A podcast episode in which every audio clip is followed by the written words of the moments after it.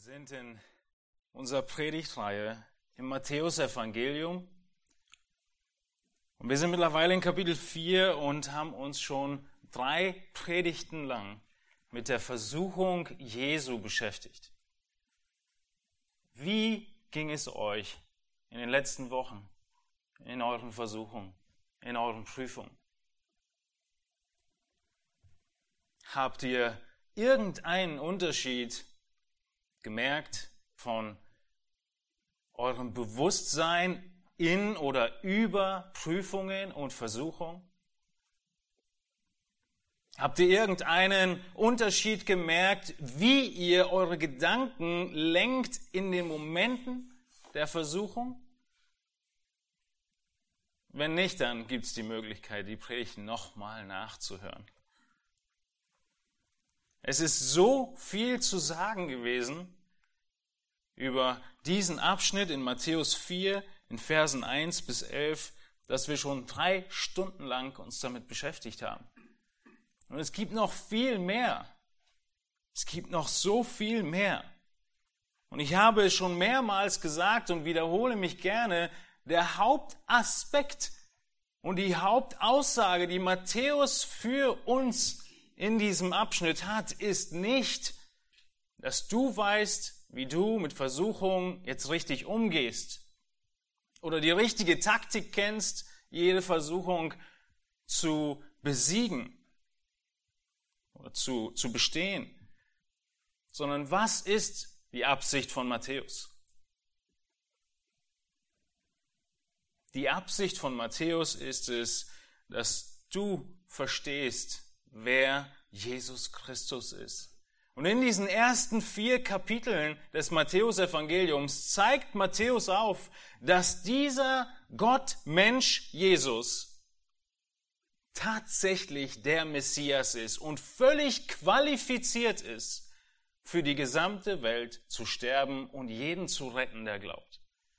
Jesus ist derjenige, der sogar das stärkste geschaffene Wesen auf dieser Welt, den Satan, besiegt. Und deshalb brauchen wir ihn. Und das, was wir in dem Bericht über die Versuchung Jesu erkennen, ist, dass er seinen, sein Anrecht, König zu sein, bewiesen hat. Er wurde geprüft und er hat gesiegt. Und deshalb stärkt es unser Vertrauen in ihn und in seine Person. Und als zweites stärkt es unseren Frieden in jedem Moment, in dem du in Versuchung fällst. Denn du weißt, was? Der eine, der für dich gestorben ist, er ist nie gefallen. Er ist immer standhaft geblieben und deshalb kann er dir vergeben und diese Gerechtigkeit rechnet er dir zu. Wenn du nichts anderes mitnimmst aus diesen Versen der Versuchung Jesu, dann wenigstens dies. Er ist der Sieger. Und deshalb haben wir uns in der ersten Predigt so sehr beschäftigt mit dem Satan selbst, mit dem, der ihm gegenübersteht. Und dann in der Predigt darauf haben wir uns damit beschäftigt zu sehen, dass es der Heilige Geist selbst war, in Matthäus 4, Vers 1, der Jesus in die Wüste geführt hat. Der Geist, darauf wurde Jesus vom Geist in die Wüste geführt, damit er vom Teufel versucht würde. Wir haben gesehen, dass Gott uns prüft, dass diese Prüfungen zu unserer Stärkung dienen und zu unserer Bewährung dienen und dass Christus auch geprüft werden musste, nicht nur in diesem Moment in Matthäus 4 in der Wüste, sondern sein ganzes Leben hindurch wurde er geprüft und er ist nie gefallen.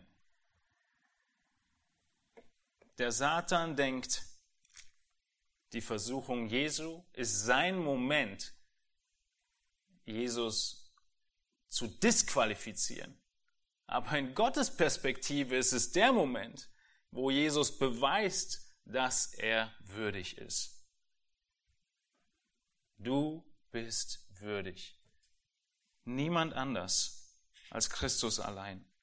Wir sehen das in diesen Versen in Matthäus 1 und 2. Jesus 40 Tage und 40 Nächte fastet. Natürlich, wie Matthäus es sagt, war er zuletzt hungrig. Und wir sehen, dass der Teufel an Christus und seinem Vertrauen auf Gott verzweifelt. Was ist die erste Versuchung gewesen? Kurze Wiederholung. Der Versucher trat zu ihm, Vers 3, und sagte, wenn du Gottes Sohn bist, ihr erinnert euch, er zweifelt es nicht an, sondern er macht es als Aussage, weil du Gottes Sohn bist, sprich, dass diese Steine Brot werden nach 40 Tagen Fasten. Was ist die Anfechtung gewesen? Die Anfechtung war, haben wir gesehen, völlig im Privaten, ganz allein. Jesus hatte niemanden um sich herum. Er hätte es einfach nur tun können und hätte seinen Hunger stillen können, befriedigen können, auf seine Art und Weise. Stattdessen vertraut Jesus seinem Vater. Jesus wurde Mensch und hat jeden Moment dieses Lebens auf der Erde in Abhängigkeit vom Vater gelebt. Und nicht so wie das Volk Israel, das Gott versuchte, als es sagte im Auszug aus Ägypten in 2. Mose, wir verhungern. Und Gott sagt, warum versucht ihr mich? Und daraufhin gibt er ihnen Manna. Christus zitiert genau diesen Vers aus 5. Mose und er sagt, nein, der Mensch lebt nicht vom Brot allein, sondern von einem jeden Wort, das aus dem Mund Gottes hervorgeht. Ich vertraue auf Gottes Versorgen, zu Gottes Zeitpunkt, auf Gottes Art und Weise. Und die Art dieser Versuchung war völlig privat und niemand sonst war dabei. Wir haben als zweites gesehen, dass der Teufel daran verzweifelt, dass Jesus auf seinen Vater und seine Treue vertraut. Der Teufel merkt, Jesus kommt mit einem Bibelvers. Und was tut er? Auch er kommt mit einem Bibelvers, nämlich er sagt, er nimmt ihn mit in die heilige Stadt, das ist Jerusalem, und stellt ihn auf die Zinne des Tempels und spricht zu ihm, wenn du Gottes Sohn bist, so stürze dich hinab, denn es steht geschrieben, er wird seinen Engeln deinetwegen Befehl geben und sie werden dich auf den Händen tragen, damit du deinen Fuß nicht etwa an einen Stein stößt. Der Teufel ist so clever und sagt, deine Waffe gegen mich, das Wort Gottes, kann ich auch. Er zitiert Psalm 91 und sagt, mach das doch, steht doch da. Und was ist Jesu Antwort? Du sollst den Herrn, dein Gott, nicht versuchen.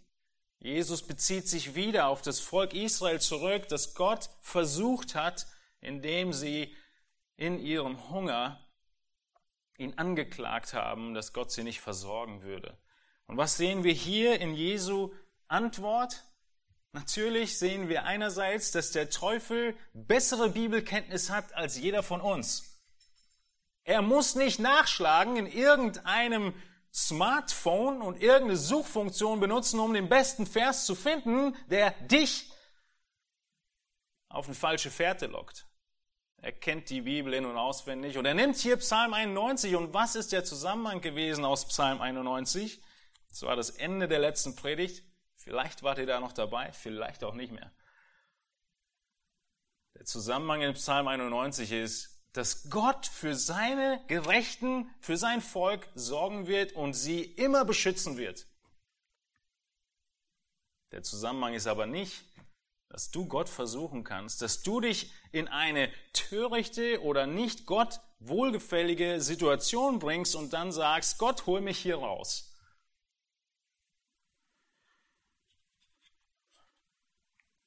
Gott wird uns nicht aus Gefahren herausholen, in die wir uns selbst begeben, wo wir nicht hingehören. Das ist es, Gott zu versuchen. Und da sagt Jesus, ich werde nicht springen. also die Art und Weise der Versuchung, haben wir jetzt gesehen. Und wie war die Perspektive dieser Versuchung? Sie war auf dem Tempel. Wie gesagt, wir wissen nicht genau, ob auf dem Dach des Tempels, auf dem Dach der Mauern des Tempels. Auf jeden Fall war es vollkommen öffentlich. Es war der meist frequentierte Platz der Stadt und es war von weit her zu sehen, so dass der Teufel Jesus hier anbietet, Mensch, spring doch und du wirst sofort als der Messias anerkannt werden.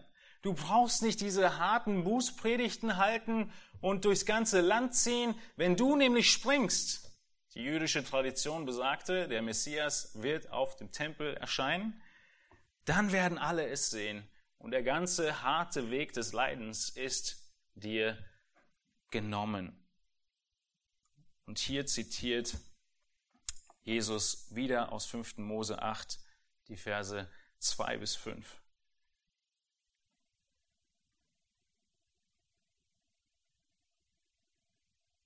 Der Widersacher, er sagt hier, wenn du Gottes Sohn bist, bist du wirklich sein Sohn? Du bist in so einer Lage, kein Kind gehört in diese Lage. Hilf dir selbst, so hilft dir Gott, so ungefähr. Und diese Anfechtungen, haben wir gesehen, sind auch heute noch uns nicht unbekannt. Und diese private Versuchung, die Jesus widerstanden hat, hier die öffentliche Versuchung, der er widerstanden hat, in dem zweiten Aspekt. Und in der dritten Versuchung sehen wir heute, wie Jesus auf der völlig übergeordneten Ebene widersteht. Für dein persönliches Leben bedeutet das, dass diese Predigt heute und dieser Text Anwendung findet in erster Linie in den ganz großen Lebensfragen, vor denen du stehst. Für Jesus war die Versuchung nämlich im dritten Teil, König der ganzen Welt zu werden, in einem Augenblick. Ohne das Kreuz, ohne die ganzen Geiselungen, ohne die Krone, äh, die Dornenkrone, sofort die richtige Krone.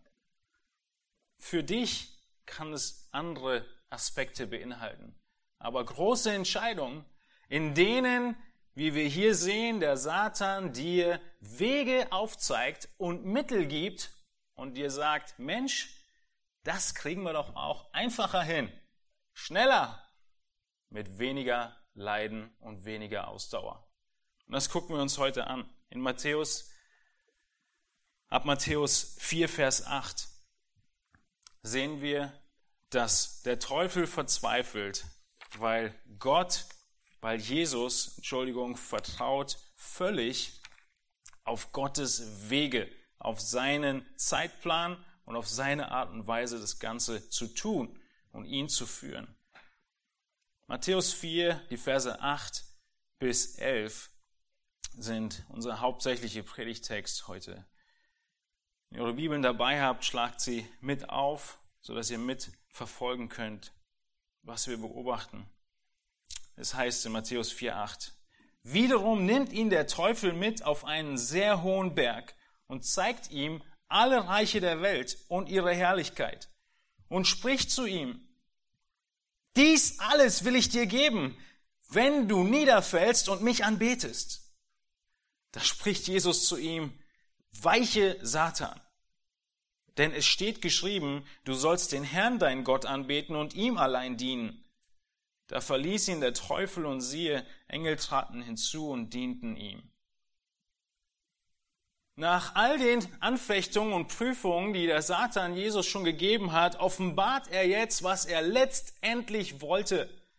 Er wollte den Christus zum Antichristus machen. Er wollte Jesus Christus dazu bringen, sich ihm, dem Teufel zu unterwerfen, ihn anzubeten. Und was verspricht er Jesus? Genau das gleiche Versprechen, was Gott, der Vater, ihm gegeben hat. Nur auf einem anderen Weg, auf einem schnelleren Weg, auf einem freudigen Weg, auf einem komplikationslosen Weg. Der Satan offenbart seine wirkliche Absicht. In der ersten Versuchung macht Satan Jesus einen Vorschlag, was er dich, sich doch gönnen sollte. In der zweiten Versuchung erinnert der Satan Jesus, was doch der Vater eigentlich für ihn tun müsste, ihn auffangen, wenn er springt. Und jetzt macht der Satan Jesus ein Angebot, was er für Jesus tun kann. Wenn Jesus auch was für ihn tut. Schauen in den Text hinein. Der Teufel nimmt ihn mit auf einen sehr hohen Berg und zeigt ihm alle Reiche der Welt. Wir wissen nicht genau, wie er das gemacht hat. Wir wissen nicht, welchen Berg er sich ausgesucht hat. Wir kennen keinen wirklichen Berg, von dem aus man alle Nationen dieser Welt überblicken könnte. Aber wir sind überzeugt, die, der, der Bericht hier gibt keinerlei Anlass zu denken, dass es nur eine Illusion ist, nur eine Vision ist oder sonst etwas, sondern es ist tatsächlich so.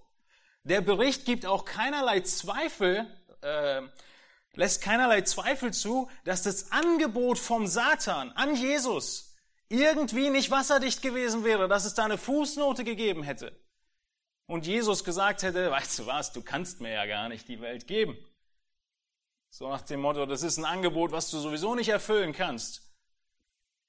Sondern es ist tatsächlich genau so gewesen. Und das Angebot ist real.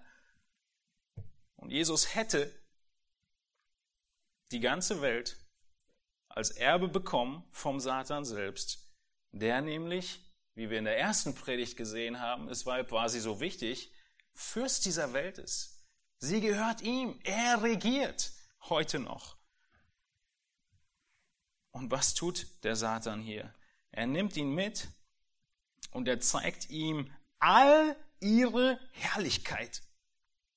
Der Satan tut so, als wenn er sogar der Schöpfer wäre, der Architekt von all diesem, nicht nur der Inhaber. Der Satan zeigt Jesus die herrlichen Pyramiden Ägyptens, die Tempel die Bibliotheken, die großen Schätze dieser Welt.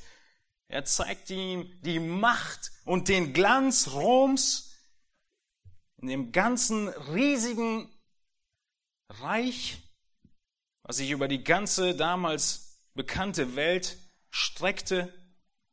Er zeigte ihm Athen, das große Korinth und natürlich das herrliche Jerusalem, die Königsstadt David, und viel mehr. Was wir uns nicht vorstellen können, es damals in der Zeit Schönes gab.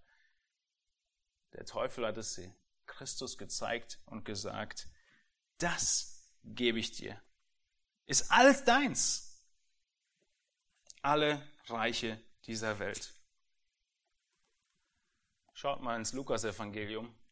In Lukas ist es noch glasklarer, was der Teufel sagt. Der Teufel sprach zu ihm, dir will ich all diese Macht und ihre Herrlichkeit geben, denn sie ist mir übergeben und ich gebe sie, wem ich will. Es geht nicht klarer. Wir brauchen uns nicht vormachen, dass diese Versuchung nicht völlig echt war und das Angebot nicht auch erfüllt werden konnte vom Satan.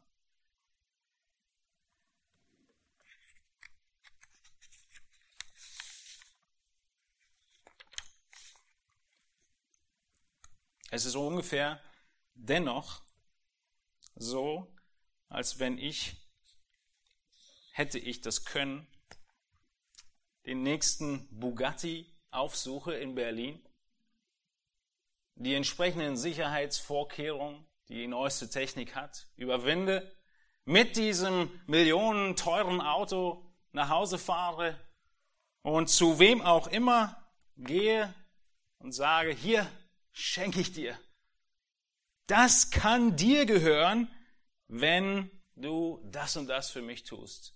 Ich könnte ohne Zweifel alle herausragenden Eigenschaften dieses Autos der Person, die mir dienen soll, zeigen. Wir könnten eine Probefahrt machen. Er kann es sich angucken, er kriegt den Schlüssel, alles da. Und ich kann ihm wirklich dieses Auto schenken.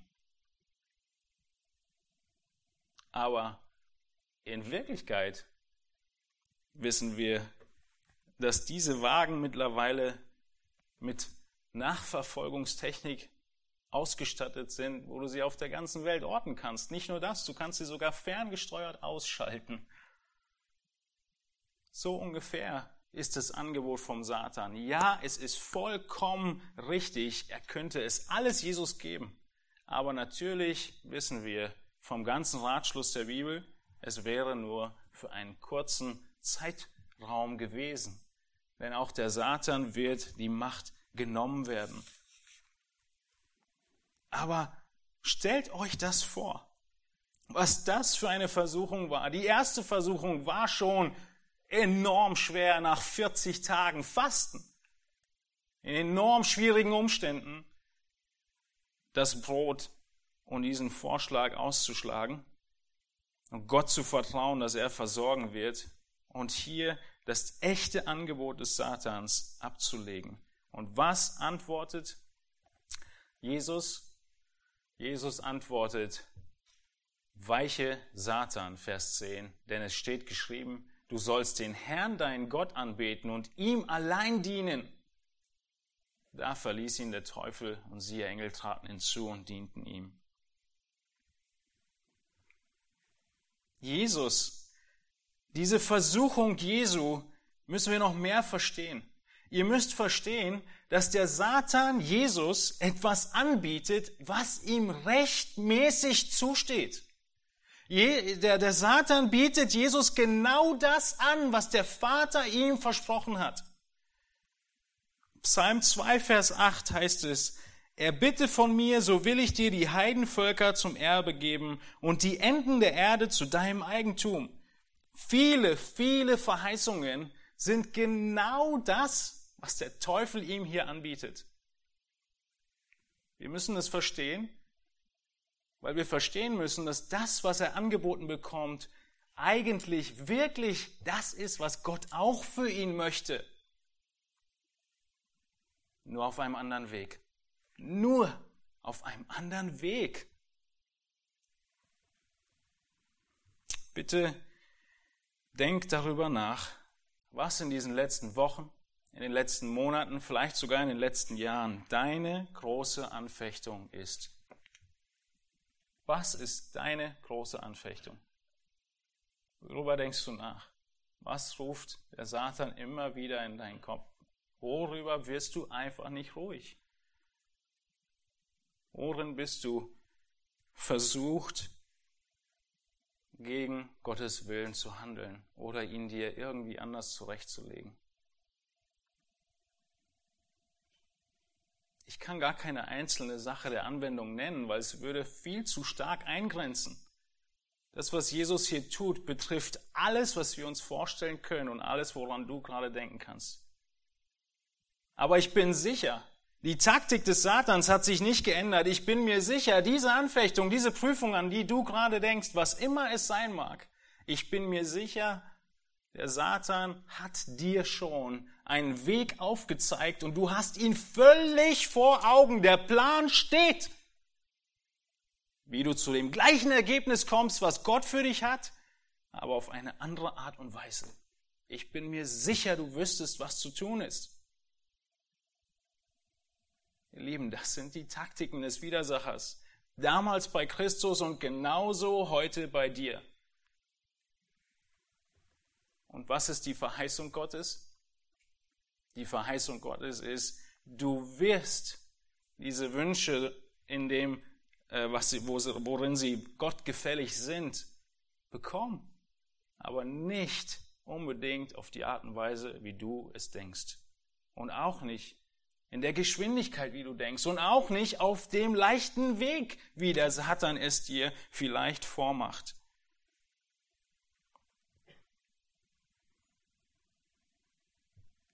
Satan kommt auf die gleiche Art und Weise zu uns.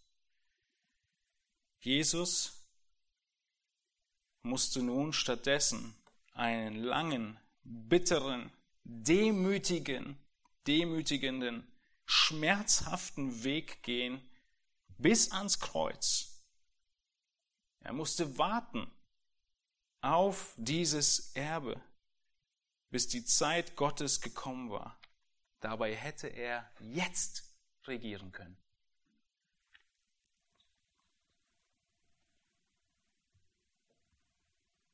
Der Satan weiß ganz genau, was Gott uns für Verheißung gegeben hat.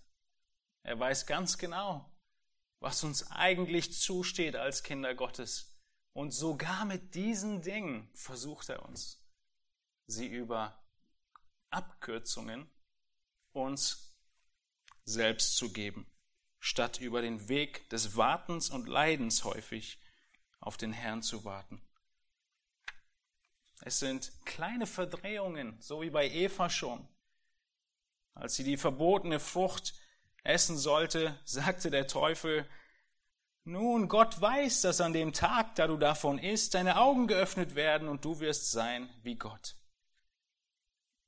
Genauso hat er Jesus versucht, wie er auch uns versucht. Wieso setzt du denn deine Maßstäbe so hoch? Wieso kannst du denn nicht einmal in dieser Sache gegen den Willen Gottes handeln. Letzte Versuchung hatten wir das Thema schon. Gott wird dir doch vergeben. Wieso musst du denn immer Gott zuerst und dich an die zweite Stelle setzen? Denkst du wirklich, dass du bis zur Ewigkeit warten kannst, um diese dir doch zustehenden Verheißungen tatsächlich zu erleben? All das sind Gedanken, die in irgendeiner Form uns kommen. Und ein vollkommen sauberer, ausgeklügelter Plan erglänzt, genau wie hier der Satan in Bezug auf Jesus, wie du es auch auf Abkürzungen kriegen könntest, was immer die Prüfung oder Anfechtung ist. Aber lasst uns nicht täuschen. Bis zur Ewigkeit ist gar nicht so lang hin. Ich bin ja noch jung, aber selbst für mich läuft ja die Zeit schon schneller, als man manchmal denkt. Es ist nicht lange hin für das, was auf dem Spiel steht. Es sind große Weichenstellungen, über die wir hier sprechen. Weichenstellungen, die in Bezug auf Jesus und vielleicht auch in Bezug auf dich über deine Ewigkeit entscheiden. Wir haben gerade eben im Gemeindeseminar das Gleichnis von den vier Ackerböden äh, durchgenommen. Und das, wenn Jesus gefallen wäre, wäre er einer der zweiten oder dritten Ackerböden gewesen, wahrscheinlich der dritte. Was ist der dritte Ackerboden? Der Same wird gesät, er wächst und was erstickt ihn? Der Wunsch nach dem Reichtum in dieser Welt nach Anerkennung und die Sorgen dieser Welt.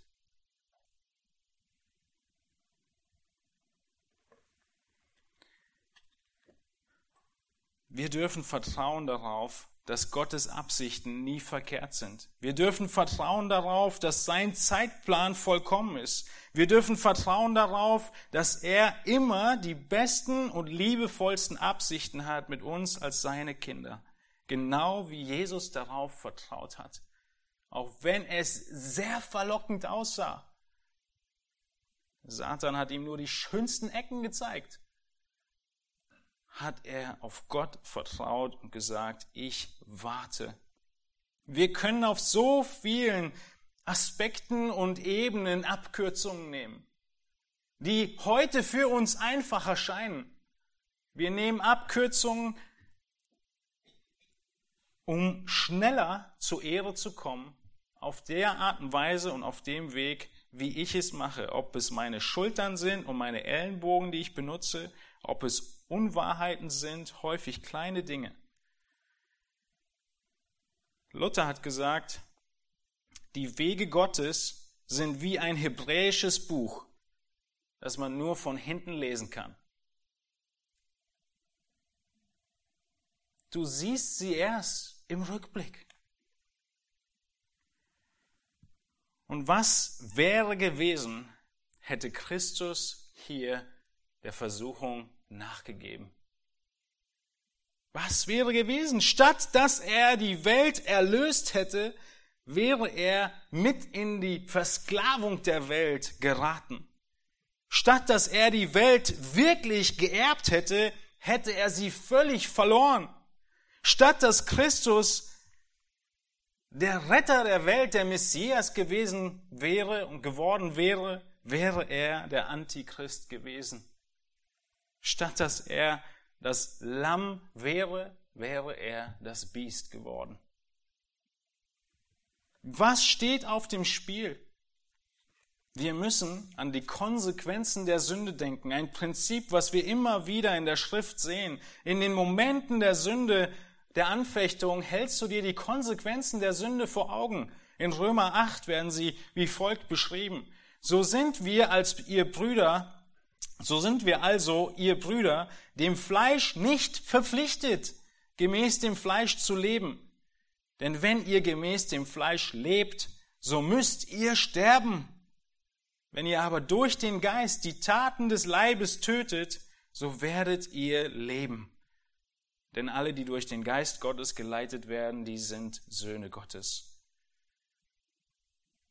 Diese Konsequenz klingt hart, aber sie ist genau dasselbe, was für Jesus auf dem Spiel stand. Die großen Weichenstellungen im Leben und es heißt nicht weniger als ihr müsst sterben,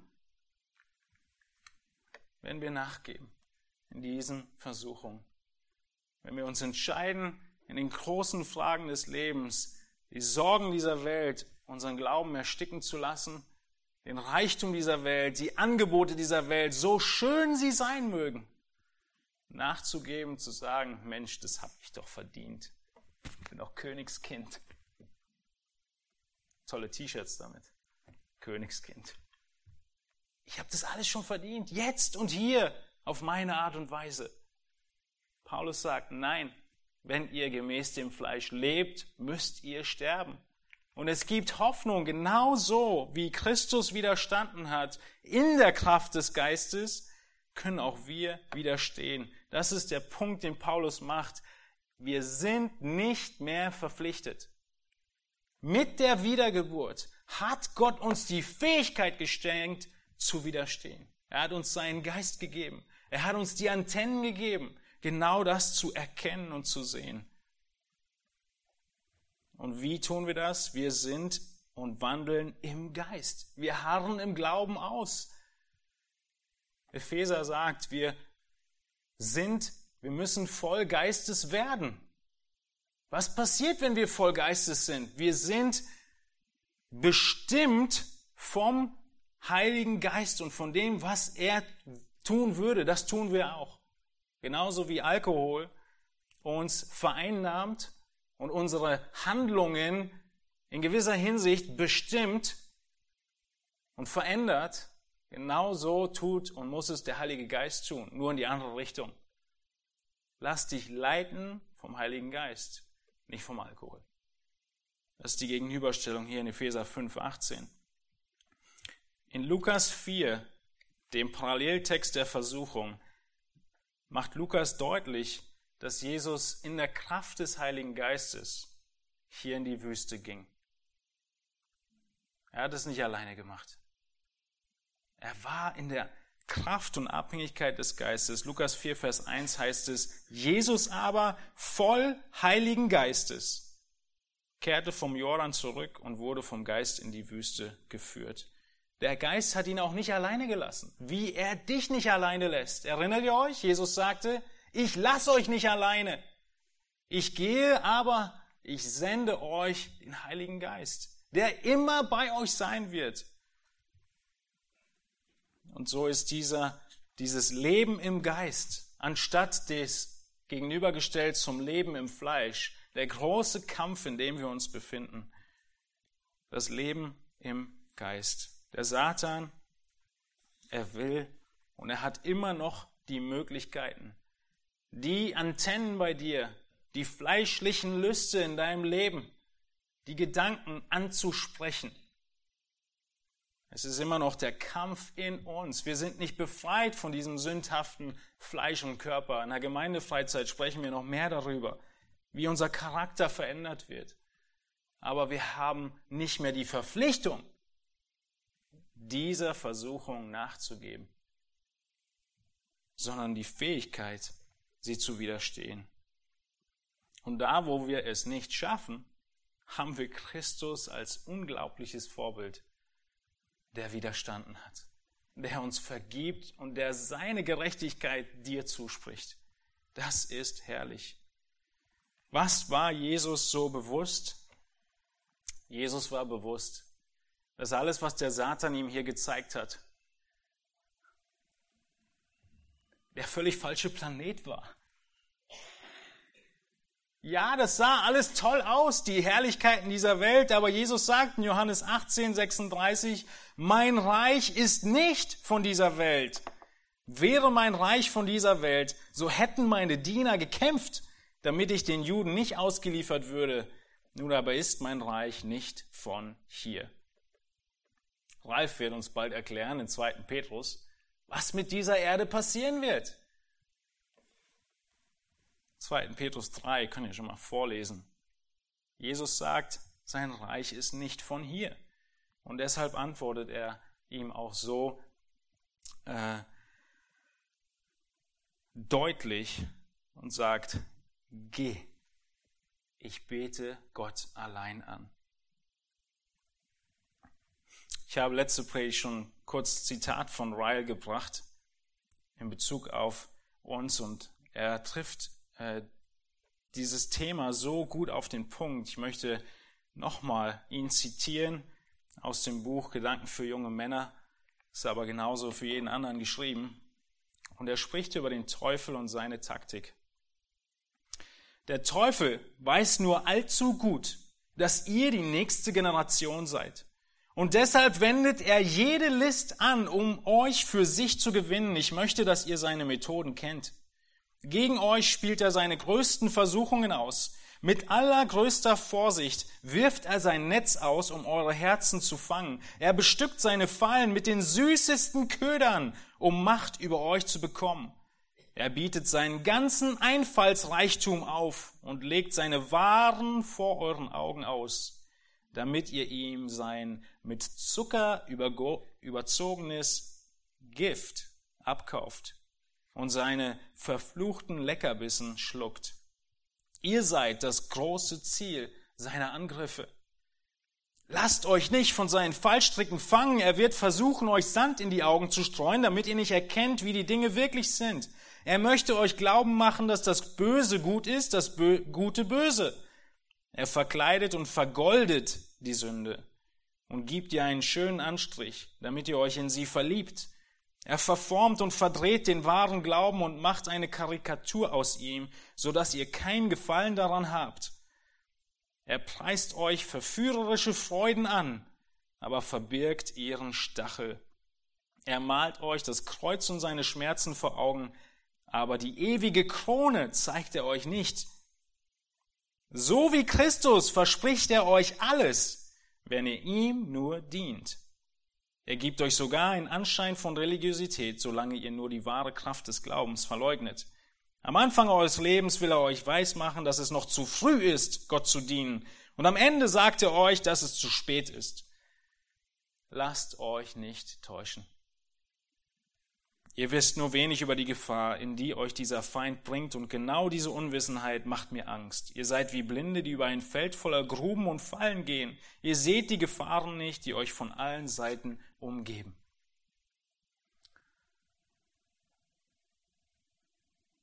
Diese Versuchung hat Christus widerstanden. Diese Versuchung ganz im Privaten, in der völligen Öffentlichkeit und in den größten Entscheidungen seines Lebens hat er widerstanden. Christus hat bestanden. Er hat bestanden und deshalb ist er König. Und was ist unsere Verheißung? Wir werden mit ihm sein. Lasst uns das in Erinnerung rufen. So wie Ryle gerade sagte, er zeigt euch nur die Krone, die, die, das Kreuz.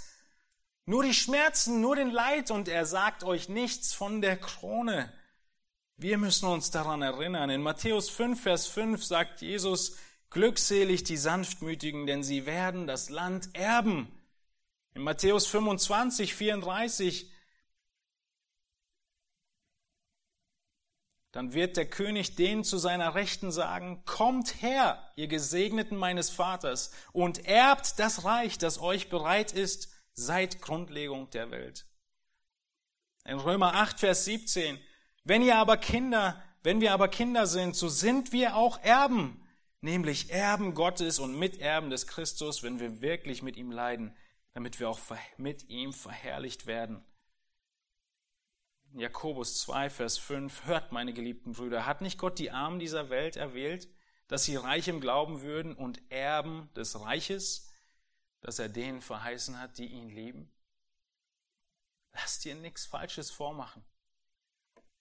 Die Verheißungen Gottes sind wahr, aber auf die Art und Weise und auf den Weg, wie Gott ihn vorsieht. Und dann lesen wir davon, dass die Engel Christus dienen. Da verließ ihn der Teufel und siehe, Engel traten hinzu und dienten ihm. Und in Vers 10 antwortet Jesus wieder mit einem Zitat aus 5. Mose 6 bis 8. Das Zitat, was an Israel gerichtet ist, du sollst den Herrn, deinen Gott, lieben und ihn anbeten.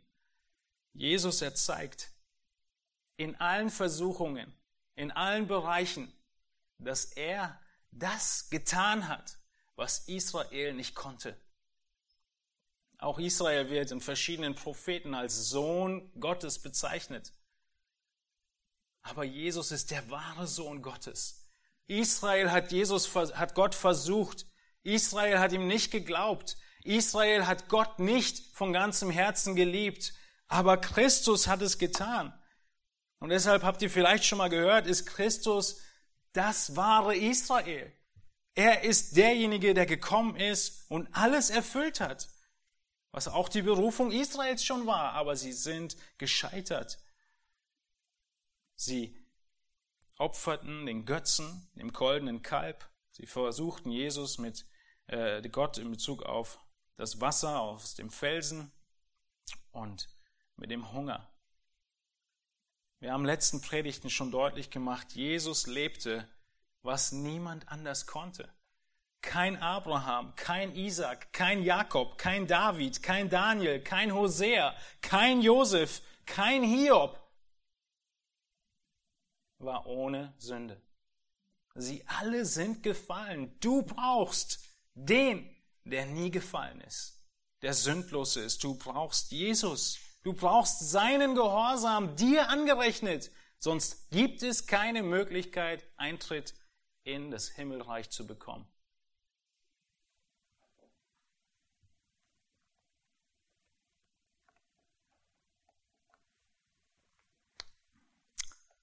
In 2. Korinther 5 macht Paulus genau das deutlich. Gott hat den, der von keiner Sünde wusste, er war völlig sündlos. Matthäus 4 zeigt es auf. Und sein ganzes Leben. Wenn ihr sagt, naja, vielleicht hat er im Laufe danach vielleicht gesündigt, hat er nicht. Hätte er gesündigt, hätten seine Widersacher bei der Kreuzigung und beim Verhör irgendwas zu sagen gehabt. Richtig? Sie hatten nichts zu sagen. Sie mussten falsche Zeugen bestechen, um irgendwelche Sünden sich auszudenken, die er getan hätte. Er wusste von keiner Sünde. Und er wurde für uns zur Sünde gemacht. Das ist das Kreuz, der Tod, in dem alle Sünden auf ihn gelegt wurden und er stellvertretend für uns bezahlt hat, für diese Sünden, gesühnt hat, damit wir in Christus zur Gerechtigkeit Gottes würden keine andere Möglichkeit, dass du vor Gott gerecht wirst, als diese eine. Das ist, was Christus hier bewiesen hat. Er wusste von keiner Sünde und er wurde für dich zur Sünde gemacht, damit du in ihm Gerechtigkeit Gottes würdest.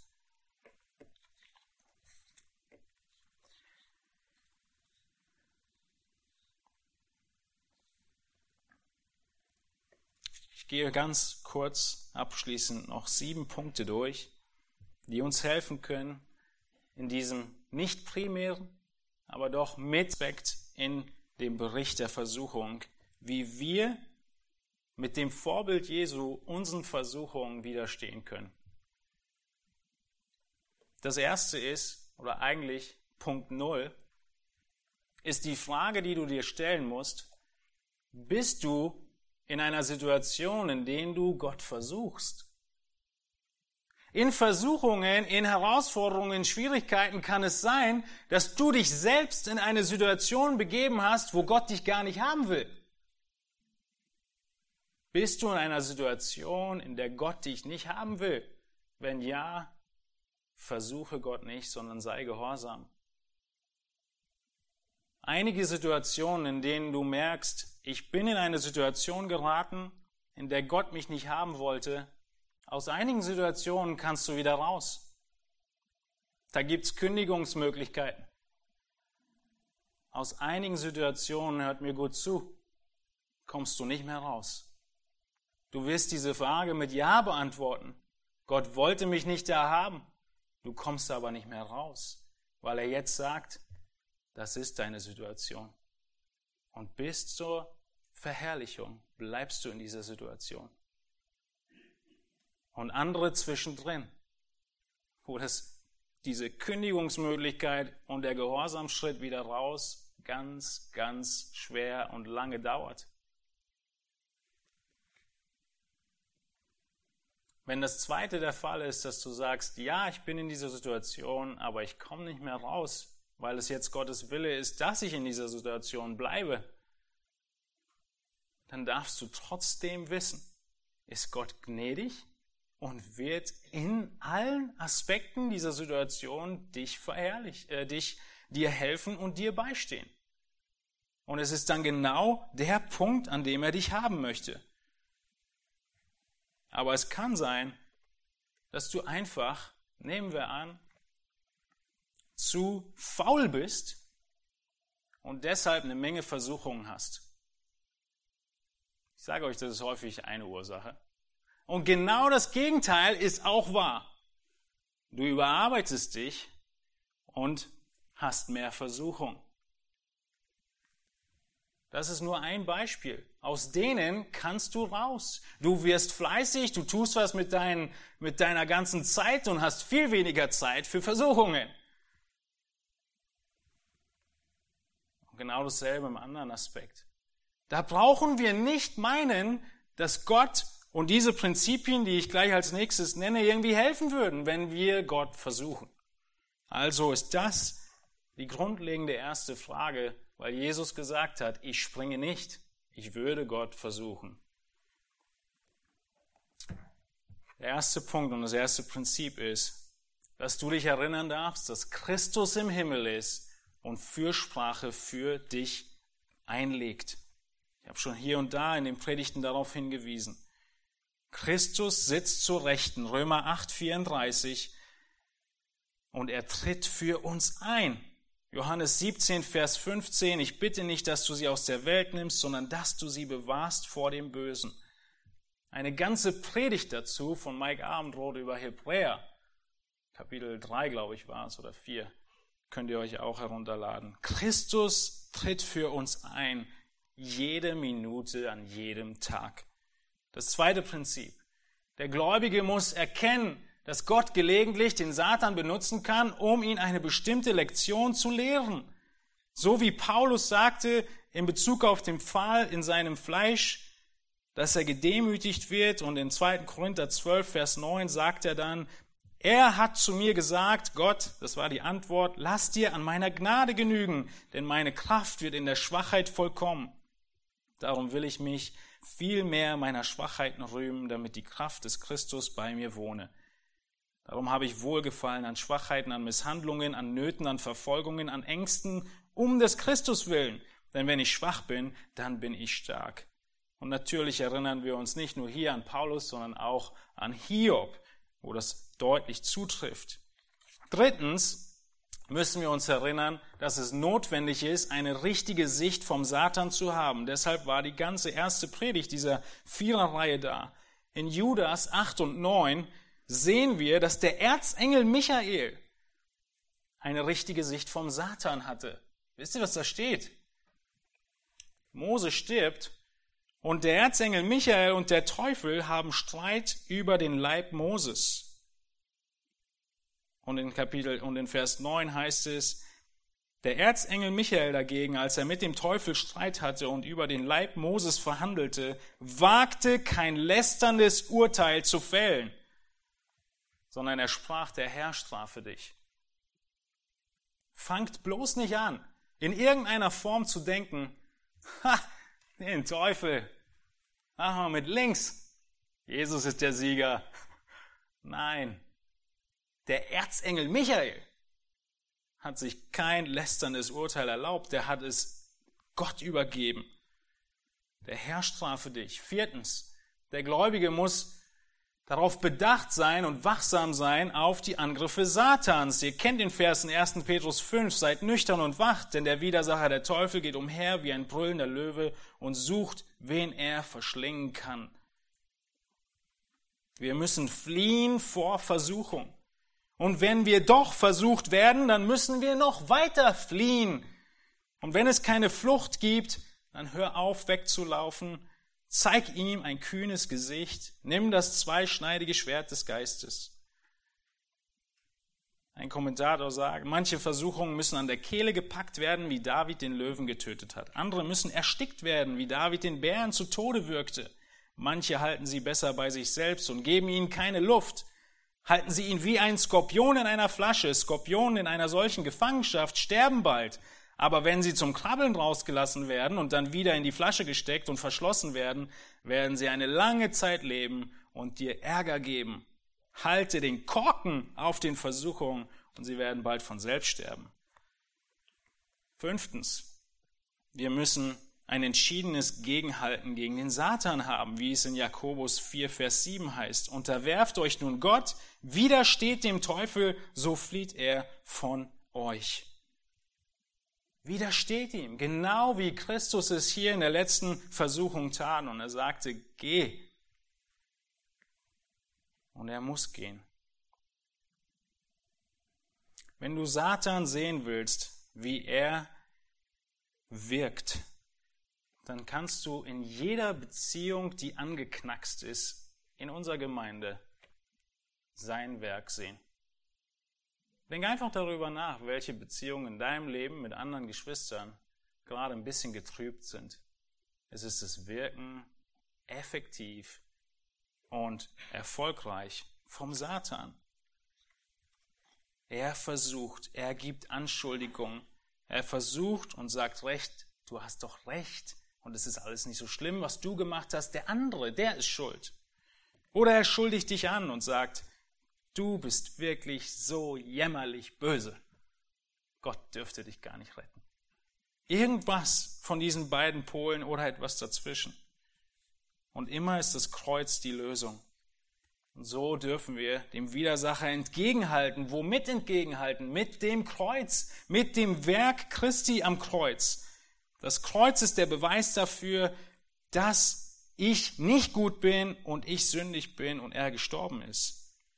Und das Kreuz ist auch Beweis dafür, dass sein Opfer ausreichend war. Als sechstes hat Gott uns eine Rüstung zur Verteidigung gegeben. Da könnt ihr eine ganze eigene Predigt zu anhören über, den, über die Webseite. Diese Rüstung ist wichtig, die geistliche Waffenrüstung, wie wir sie kennen, aber wir müssen sie anziehen. Wir müssen sie annehmen, wir müssen sie benutzen zu unserem Schutz. Und als letztes sehen wir, dass wir der Sünde keinen Nährboden geben dürfen. Wir dürfen nicht zulassen, dass Sünde aufwachsen kann. In Römer 13 wird es deutlich gemacht, pflege das Fleisch nicht bis zur Erregung von Begierden, Vers 14. Pass auf, kleines Auge, was du siehst. Denn der Vater in dem Himmel schaut herab auf dich. Pass auf. Pass auf, kleines Ohr, was du hörst. Du weißt, in welchen Momenten, und wenn du es nicht weißt, findest du schnell heraus, wenn du darauf achtest, über welche Kanäle, welche Zeiten, welche Aspekte der Satan dich versucht. In 2. Korinther 2, 9 bis 11 sagt Paulus, ich lese jetzt nicht den Text aufgrund der Zeit, vergebt einander und auch ich vergebe, denn die Taktiken des Satans sind uns nicht unbekannt. Nicht ausgesprochene Vergebung ist Nährboden für das Wirken des Satans. In 1. Korinther 7 soll ein Ehepaar sich nicht voneinander enthalten, damit der Satan nicht versucht. Wir haben eine Verantwortung, keinen Nährboden zu geben für den Satan. Bist du überwältigt, am Boden liegend in den Anfechtungen, in körperlichen Anfechtungen, in familiären Anfechtungen, in Schwierigkeiten, in Umständen. Dieser Text der Versuchung Jesu hat uns gezeigt, dass wir nach oben schauen dürfen. Nach oben schauen müssen, zu ihm hin. Du darfst zu ihm gucken, du darfst zu ihm kommen mit all deinen Schwierigkeiten und Situationen und der Punkt ist, er kann mitfühlen. Er ist der Hohepriester, der mitfühlt. Das heißt in Hebräer 4, habt ihr eine Folie zu gehabt? Hebräer 4, Vers 15 und 16. Wir haben nicht einen Hohepriester, der kein Mitleid haben könnte mit unseren Schwachheiten, sondern einen, der in allem versucht worden ist, in ähnlicher Weise wie wir, doch ohne Sünde. Diese Versuchung ist genau der Punkt, weshalb du sagen kannst und zu ihm kommen kannst, Jesus, danke, dass du mich verstehst. Hilf mir. Wir können mit Freimütigkeit vor den Herrn treten und er wird sich nicht schämen. Wir müssen rechtzeitig kommen. Was für ein Wissen, was für ein Gefühl. Stell dir vor, Dein Bruder steht zu dir, egal was passiert. Egal was passiert, er wird immer an deiner Seite stehen. Er wird sich niemals mehr schämen für irgendeine Sache, die du anstellst und er wieder ausbaden muss. Oder dein Vater. Genauso schämt sich Jesus nicht für dich. Er hat dich einmal angenommen und er wird dir immer helfen, weil er alles, was du durchlebst, selbst durchlebt hat aber ohne Sünde. Und wenn du in den größten Schwierigkeiten bist, dann sucht er nicht den einfachen Weg, dir zu helfen, sondern den vollkommenen. Er holt dich raus. Er befreit dich. Er hilft dir. Und jede Schuld wird er bis auf den letzten Cent begleichen. Und obendrauf schenkt uns Gott seinen Gehorsam, seine Liebe zu Gott und seinem Nächsten. Wir dürfen nicht daran zweifeln, dass Christus zu spät kommt. Wir dürfen nicht daran zweifeln, dass er helfen könnte. Wir dürfen nicht daran zweifeln, dass er uns liebt. Wir dürfen nicht daran zweifeln, dass er uns vergessen, äh, nicht mehr an uns denken würde. Genauso wie ein Vater sich seiner Kinder annimmt. Und so haben wir gesehen, dass das, was Matthäus uns hier gezeigt hat, der König ist, dem wir vertrauen und dem wir folgen. Er ist König von seiner Abstammung her, König und Messias von seiner Geburt her, ohne Sünde durch die Jungfrauengeburt. Er ist König in allen Verheißungen des Alten Testaments in Matthäus 2. Er ist König und in der Taufe hat Gott der Vater und Gott der Heilige Geist und Johannes der Täufer genau das bestätigt. Er ist König und seine ist in der Versuchung geprüft worden und er hat bestanden. Ihm vertrauen wir und ihn beten wir an. Lasst uns aufstehen, ich bete mit uns und äh, vielleicht können wir stehen bleiben und noch ein Lied gemeinsam singen in der Antwort auf diesen Text, Herr.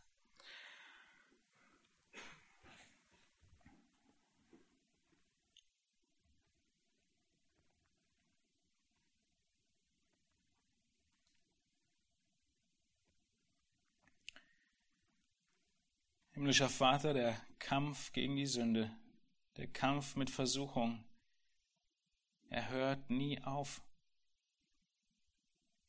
Niemand von uns muss sich irgendetwas vormachen und tun, als wenn wir perfekt wären, heilig wären. Wir werden es nie sein. Aber du, Herr, aber du bist es. Du bist es.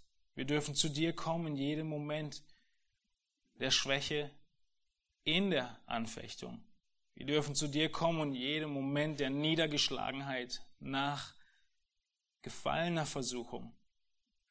Wir dürfen auf dich schauen, wir dürfen dir vertrauen, wir dürfen wissen, Herr, diese Macht gegen den Satan zu siegen in diesem Eins zu eins Kampf, sie hat nur Gott selbst.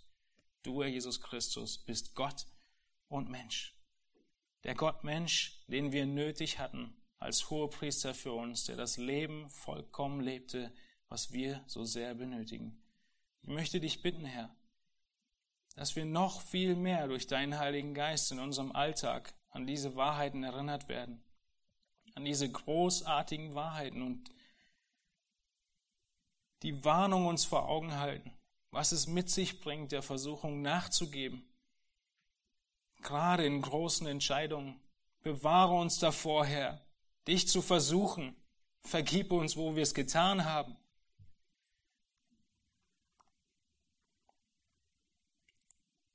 Führe du uns, Herr, so dass wir immer mehr in dein Ebenbild verwandelt werden und schenkt, dass die Gemeinde in Heiligkeit wachsen möge, weil du heilig bist.